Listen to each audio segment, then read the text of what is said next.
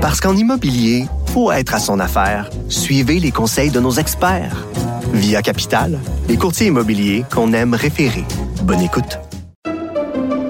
Pendant que votre attention est centrée sur cette voix qui vous parle ici, ou encore là, tout près ici, très loin là-bas, même très, très loin. Celle de Desjardins Entreprises est centrée sur plus de 400 000 entreprises partout autour de vous. Depuis plus de 120 ans, nos équipes dédiées accompagnent les entrepreneurs d'ici à chaque étape pour qu'ils puissent rester centrés sur ce qui compte, la croissance de leur entreprise.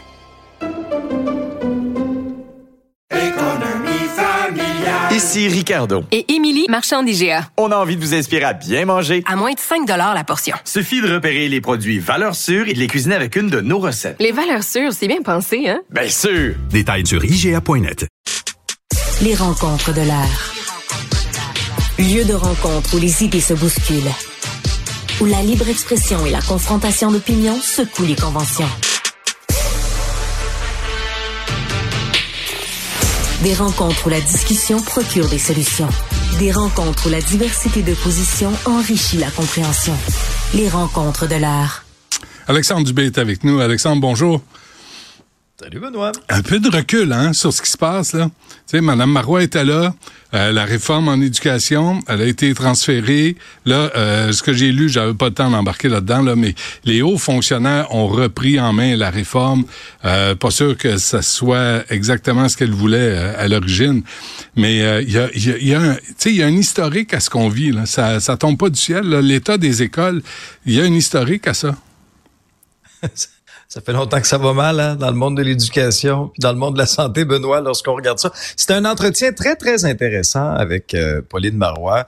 Euh, J'ai retenu plusieurs choses, entre autres lorsque Madame Marois lorsque tu l'as interpellée sur le fameux bonjour aïe, puis là qu'elle aimait pas ça, la réaction aussi que j'ai eue, j'ai dit un instant là. Madame Marois, c'est la première femme première ministre au Québec, OK? Elle a brisé un plafond de verre incroyable, c'est une figure incontournable de l'histoire politique du Québec. Et là, vous venez me dire que dans certains commerces à Montréal, il y a des gens qui reconnaissent même pas Mme Marois, l'ancienne première ministre. Mm-hmm. C'est pas fort sur la culture générale, là. non, je suis pas impressionné, c'est pas hein? impressionnant. Vrai. Ça vole pas haut, je vais vous dire bien franchement, là, qu'on reconnaisse pas certaines personnalités publiques, c'est correct, qui sont qui appartiennent davantage, par exemple, à, euh, à, l'élément, euh, au monde culturel, si tu veux, francophone ou anglophone, c'est une chose. Mais je veux dire, c'était la première ministre quand même de tous les Québécois. Là. Ah oui. Elle a été ministre de tous les Québécois qu'on ne la reconnaisse pas. Ouais. Un point de vue intéressant aussi sur les syndicats, sur la stratégie syndicale. Euh, Benoît, lorsqu'une ancienne première ministre aussi euh, comprend pas trop ce qui est, ce qui est le, plan de match. le chemin qu'on a choisi, Ouais, le ouais. plan de match de la part de certains, certains syndicats, euh, c'est quand même assez révélateur. Et sur Hydro-Québec, et pour euh, le retour éventuel du nucléaire, euh, Madame Marois était très, très claire. là. Ce débat-là, on l'a fait au Québec.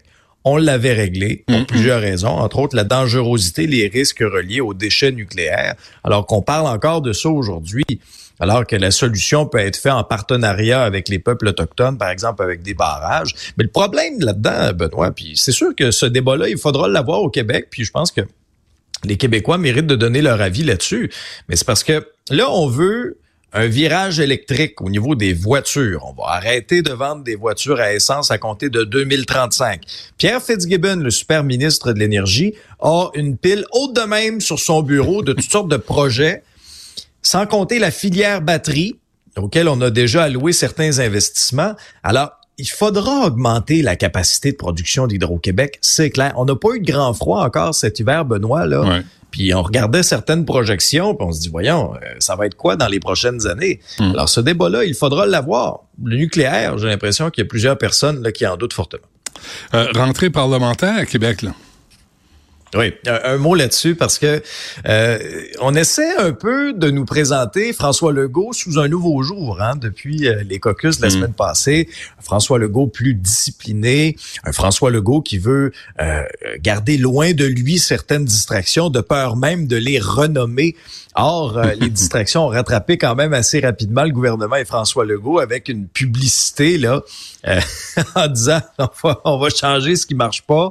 Puis là, c'est signé votre gouvernement. Alors, il y a un lien facile à faire qui a été repris d'ailleurs euh, avec justesse là, par les partis d'opposition sur le plan des communications. On l'a échappé solidement là-dessus. Mais François Legault retourne à l'Assemblée nationale avec plein de bonnes intentions, avec peut-être une boussole dans ses poches, du moins je l'espère. Il l'avait demandé au Père Noël avant de partir en vacances.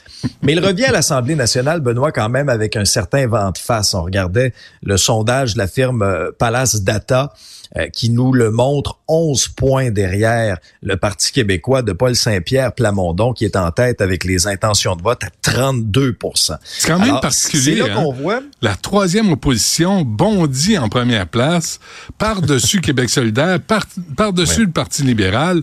Ça en dit long sur les deux autres options? Ben, ça nous démontre aussi la faiblesse des autres oppositions, là, que ce soit les libéraux euh, qui se cherchent un chef et qui ont une course qui va s'éterniser. Moi, j'ai l'impression que ça va freiner le momentum de ce côté-là. Et là, ben, Québec solidaire qui est empêtré souvent dans les dans des luttes internes ou quoi que ce soit. Alors, c'est pour ça aussi que le Parti québécois tire son épingle du jeu. Mais oublie pas une chose, Benoît, la CAQ, c'est une coalition. Coalition Avenir Québec. Puis quand on regarde ces sondages-là, ben, il y a un vase communicant directement avec le Parti québécois. Puis Paul Saint-Pierre Plamondon, c'est un habile parlementaire, un homme qui est brillant aussi et qui sait tirer son épingle du jeu en proposant aussi des idées qui vont, tu sais, qui vont résonner auprès des Québécois. Pensons aux tablettes là. Depuis qu'il a mis ce sujet-là à l'agenda, on en parle, on parle des enjeux reliés à tout ça. Ça va être une session parlementaire intéressante, là, mais au niveau de la CAC, il faut livrer, il faut livrer des choses. On aura beau le faire notre mea culpa, dire que ben euh, euh, M. Legault a de la peine en voyant les sondages. Euh, il faut, il faut absolument que l'année 2023 pour la CAQ soit laissée derrière avec le troisième lien, le recul, la défaite dans Jean Talon, la résurrection du troisième lien, la subvention aux Kings, le 30 000 d'augmentation aux députés, puis les grèves dans le secteur public. Il faut, faut, faut, faut regarder de l'avant, mais il faut livrer. Et le Qu'est-ce qu'on promet, il faut livrer. Et, et, et, et le REM, l'efficacité, le la, REM. la caisse de dépôt sur le REM. Je, vais- je parle à Catherine Fournier tantôt vers midi et demi, euh, la mairesse de Longueuil. Ça fait dur, là. C'est, c'est que des échecs, hein. Une chance qu'ils ont fait la loi 21 puis la loi 96. Sinon, euh, on serait encore plus déçus euh, de la CAQ. Euh, un mot sur les RPA. Oui, un mot pour- parce qu'il y a eu une annonce quand même importante là, au cours euh, au cours de la matinée. C'est la ministre responsable des aînés, des aînés, Sonia Bélanger, qui a annoncé 200 millions, 200 millions sur 5 ans, qui va être destiné aux plus petites résidences, donc de 30 logements et, et moins. Puis ça va euh, se matérialiser sous forme, si tu veux, d'une espèce d'allocation personnalisée à ceux qui offrent des services aux résidents. Euh, Quels résidents? Ceux qui seront pas totalement autonomes. Euh, on vise bien sûr d'éviter la fermeture de RPA. Moi, ça me fend le cœur à chaque fois là qu'on qu'on- qu'on- qu'on doit annoncer la fermeture d'une RPA. Puis là, ayons une pensée pour des gens de On tu sais, déménage, 80, 85, 90 ans qu'on déracine de leur milieu de vie. Ouais. C'est d'une tristesse infinie, c'est un bouleversement très, très grand. Mais c'est un pas dans la bonne direction. Ça va toucher 650 RPA. Mais moi, Benoît, j'ai hâte aussi qu'on me parle davantage de soins à domicile au Québec. C'est très présent dans les pays sca- scandinaves, euh, cette idéologie-là de garder les gens à la maison davantage. Moi, c'est ce que je souhaite pour moi, c'est ce que je souhaite pour ma famille aussi. Euh, moi, la dernière affaire que je voudrais, c'est d'aller dans un CHSLD. Alors, je vais essayer, moi, d'être à la maison, de rester à la maison le plus longtemps possible. C'est ça pour les proches aussi. Mais le Québec a des pas de géants à faire en ce qui concerne les soins à domicile. Bon, et la FAE euh, aussi, là, il y a des syndiqués qui sont pas très heureux, heureuses. Je les comprends. Hmm. Moi, si j'étais un syndiqué de la FAE, là, j'aurais de sérieuses questions. J'aurais de sérieuses questions. Je ferais la là, grève. On se dirige.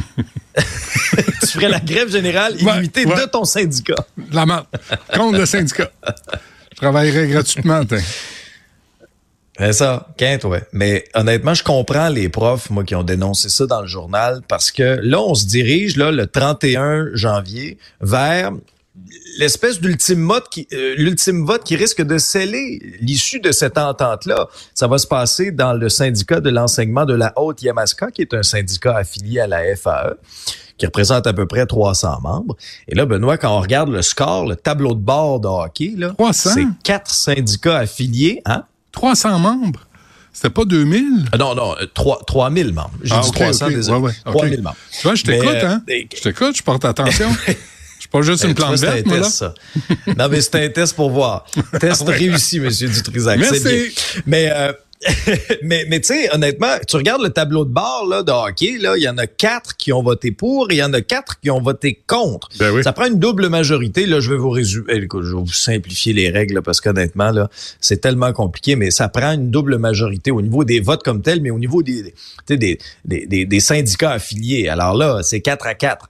J'ai hâte de voir ce qui va arriver avec le syndicat de l'enseignement de la Haute-Liamaska. L'exécutif avait recommandé euh, de rejeter cette entente-là, puis il avait eu des termes très, très durs envers le gouvernement. Mais Benoît, à mon épisode, je parlais avec Marc Ranger, qui est un ex-leader syndical. Ouais. Lui, soulevait des questions extrêmement importantes. Il me disait, c'est pas normal qu'une assemblée syndicale dure 7, 8, 9 heures. C'est pas normal, selon lui, non plus, qu'à la suite de ce marathon éreintant-là, les syndiqués soient obligés de voter à 1 heure, 2 heures du matin. C'est pas normal. C'est, alors, la démocratie syndicale en 2024 au Québec est dans ces circonstances-là, je te dirais, très questionnable. Très, très, très questionnable. Pourquoi on n'est pas en mesure d'avoir un vote, je sais pas moi, électronique le lendemain, après avoir tu sais, après ça a fait une tête là sur ce qu'on nous euh, ce qu'on nous proposait, je veux dire c'est majeur là ces gens-là là. Non, mais pourquoi sont pas allés avoir en un- grève générale illimitée. Pourquoi pas avoir un vote à une heure fixe? Dis, on peut bien débattre, mais à 7 heures à soir, on vote. On arrête de jaser puis on vote. Tu sais, à un moment donné, il faut que tu arrêtes, là. Tu sais, arrêter. Ben, Il y a euh, ça. Les mouches ont Et- mal aux fesses. Oui. Ça. Et Benoît, quand je te parlais là, de la double majorité, là, j'ai dit, Monsieur Ranger, vous là, vous êtes un ex-leader Mm. syndicaux, OK? Comprenez-vous les règles, vous? Il me dit non. Imaginez si un ex-leader qui est impliqué, qui a les deux mains dedans, là. C'est compliqué pour lui. Ouais. C'est- Imagine, C'est c'est signe qu'il y a quelque chose qui marche pas, là. imagine les animateurs de radio sont perdus. Ça- Ah, ça- là, ben non, les ils sont pauvres. cinq du nez. Quoi, les pauvres tatas, ils comprennent rien. bon, hey, il faut qu'on se laisse, Alex. On se reparle demain à 7 h avec Mario Dumont. Avec plaisir. Salut.